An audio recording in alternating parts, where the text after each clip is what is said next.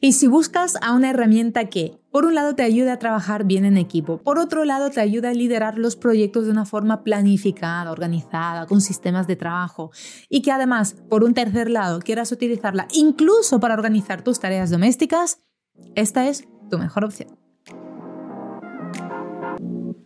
Hola, ¿qué tal? Bienvenido, bienvenida al podcast Va de Redes, el lugar en el que hablamos sobre estrategia, comunicación, mentalidad y emprendimiento en las redes sociales para las marcas personales. Si es tu caso y quieres aprender más, quédate por aquí. ¡Arrancamos!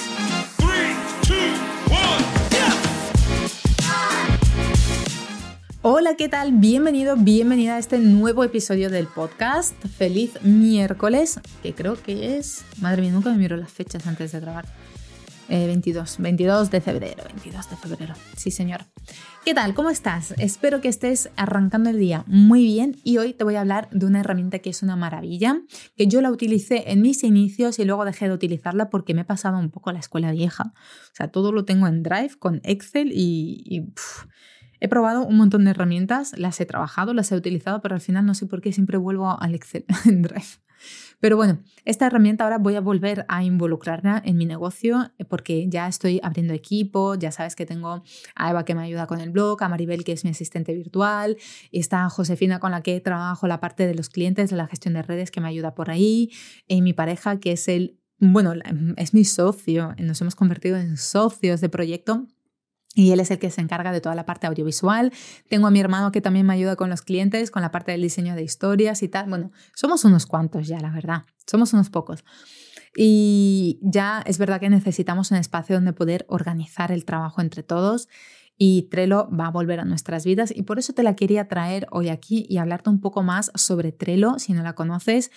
Sí que es verdad que lo que quiero decirte es que si eres una persona digital, la curva de aprendizaje de Trello no va a ser tan difícil. Sin embargo, si eres una persona que no es muy digital, al principio es posible que te cueste un poco, pero ojo, merece la pena invertir tiempo en aprender a utilizarla porque luego te simplifica muchísimo la vida. Es una forma muy ordenada de llevar tus proyectos, ya sea empresariales o personales, incluso hasta de hacer la lista de la compra si me apuras. De verdad que es una maravilla. Yo he trabajado también con Notion y sinceramente Notion me parece un poco más complicada que Trello en este sentido. Por eso primero he decidido traerte Trello, pero más adelante analizaré también Notion y te hablaré también de ella. Bien, vamos a empezar con Trello. Si me, si me ves mirando al ordenador es porque tengo abierto Trello porque no quiero que se me pase absolutamente nada y voy por orden aquí viendo lo que es eh, Trello. Y nada, Vamos con la parte importante. Trello tiene una parte gratuita y una parte premium, ¿vale? Yo te recomiendo que empieces por la parte gratuita y creo que te va a ir muy bien con la parte gratuita, a no ser que tengas un negocio ya eh, grande y escalando, no te merece la pena pagar el premium desde mi punto de vista. Y consiste en tableros y tarjetas. De verdad, es súper chulo. Si no lo conoces, míralo, búscalo en YouTube. Es una herramienta muy visual, muy sencilla y en la parte de precios, que lo voy a abrir ahora por aquí, te voy a abrir en cuanto para que veas los precios, pero aún así no hace falta que lo pagues. Mira, tienes desde 0 euros, que es la parte gratuita, donde puedes tener tarjetas ilimitables, tienes, puedes tener hasta 10 espacios de trabajo, eh, tienes 100 eh, megabytes de, de espacio de almacenamiento. La verdad es que está muy, muy, muy bien. Y luego, eh, ¿qué más, qué más, qué más?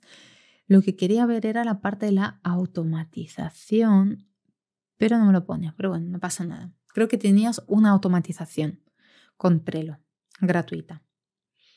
Vale, con la parte de pago tienes el plan estándar que son 5 dólares al mes, que tiene mm, simplemente más espacios y, bueno, tienes eh, un equipo, un espacio, un board, eh, es que está en inglés y me sale la palabra en inglés. Un espacio puedes tener para cada cliente y tal.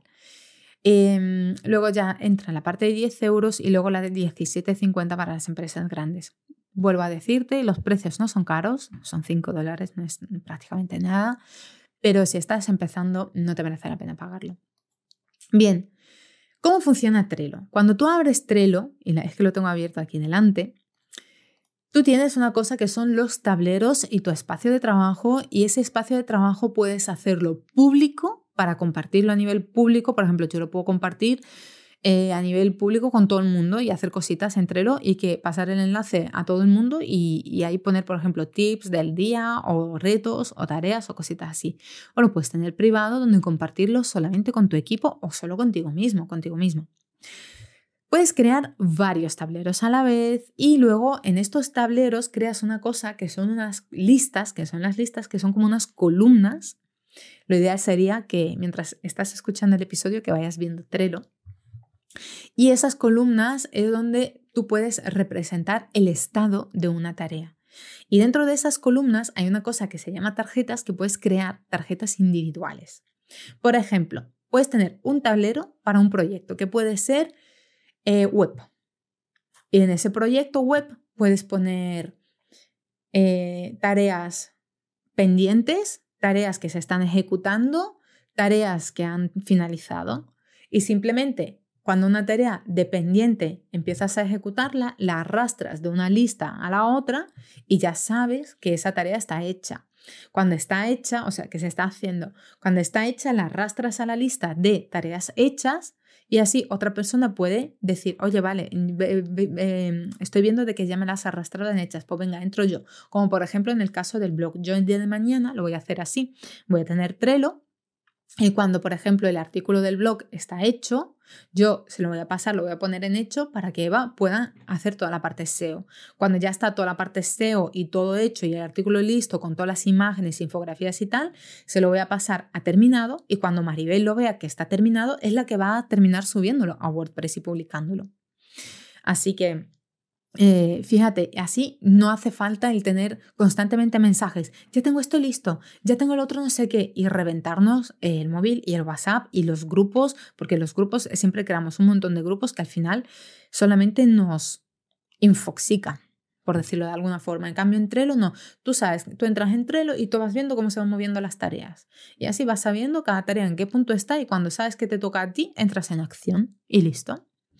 Bien, eh, ¿Qué más tenemos? Las tarjetas en sí. Cuando tú abres una tarjeta dentro, Tienes un apartado que es la parte de descripción, donde puedes rellenarla con lo que estás haciendo, como por ejemplo puedes crear un guion para el podcast.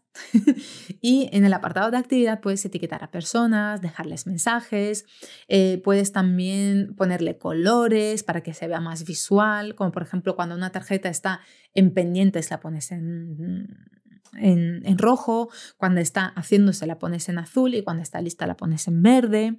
Puedes poner fechas de vencimiento, puedes crear dentro de las tarjetas checklists y, y puedes incluso aquí, dependiendo si tienes la parte premium o no, automatizarlo. Porque imagínate que de repente eh, a una tarjeta tú sabes que la fecha de vencimiento es el 22 de febrero, por ejemplo, hoy, y que todos los puntos checks, que automáticamente cuando llega el 22 de febrero, esa tarjeta se pase a finalizada y todos los checks se marquen de que están hechos. Bueno, es un ejemplo de automatizar. Bien, ¿qué más se puede hacer con, con las tarjetas. También puedes configurar, por ejemplo, las tarjetas para que se te envíen recordatorios por email para algunas tareas que tienes que realizar, por ejemplo, para que no se te olvide. Puedes adjuntar archivos e imágenes.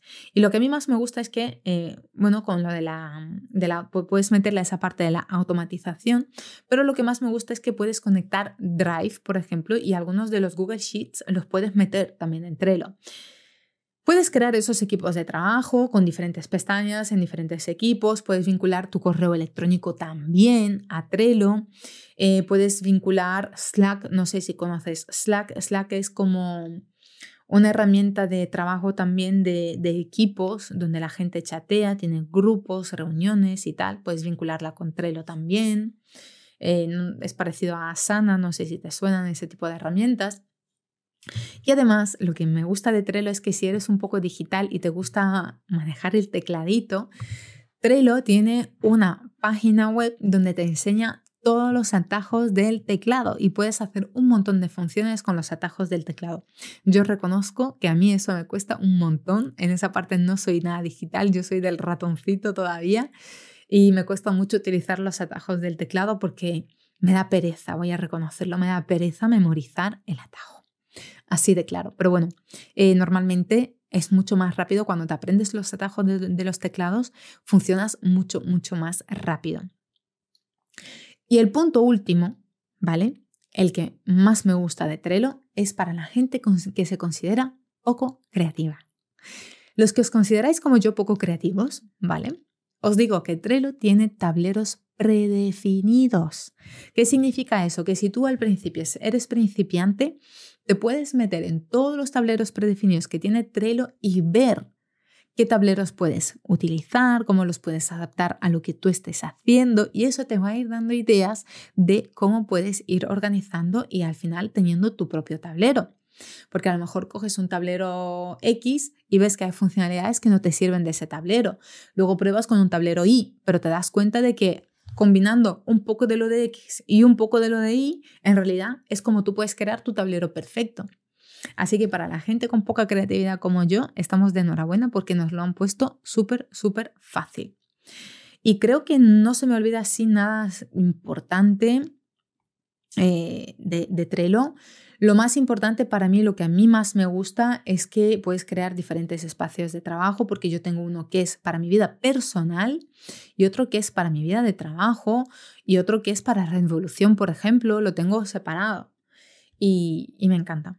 Eh, sinceramente me encanta. Ahora cada vez más lo voy a meter en mi trabajo, en todo lo que es la gestión del equipo y te recomiendo que lo investigues y sobre todo que lo hagas con mucha, mucha paciencia porque siempre que empezamos un, un tablero nuevo, una herramienta nueva, Primero hace falta un tiempo de investigación, de adaptarnos a la herramienta, pero créeme que cuando te des cuenta de todo el tiempo que luego te puedes ahorrar con esa herramienta, vas a decir, me ha merecido la pena. Y nada, te dejo que experimentes con Trello. Dime si te ha gustado, si no te ha gustado, si quieres que haga más episodios así con herramientas diferentes que no te habías planteado utilizar, pero que después de este episodio has dicho, voy a echarle un ojo. Dime si, si quieres que haga más episodios así y vamos creando más cositas. Y ahora me despido aquí contigo, de ti más bien, y, y quiero que mañana, el episodio de mañana, iba a hablarte sobre productividad, sobre una nueva técnica de productividad que estoy probando, pero como no quiero ser hipócrita y quiero ser honesta, de que no lo he probado mucho, cambié el episodio a última hora, porque dije, compartir un episodio de algo que he probado tres días no, no me merece la pena porque en realidad eh, sería de, de hipócrita, porque no sé si me funciona o no. Así que nada, con esto y un bizcocho, aquí lo dejo y nos escuchamos mañana. Chao, chao. Nada más y nada menos por hoy. Gracias por estar al otro lado y si te ha gustado, dale 5 estrellas al podcast para ayudarme a crear más contenido como este. Nos vemos también en Instagram donde puedes encontrarme como arroba hola Diana Marín. Un besazo enorme, hasta mañana, chao chao.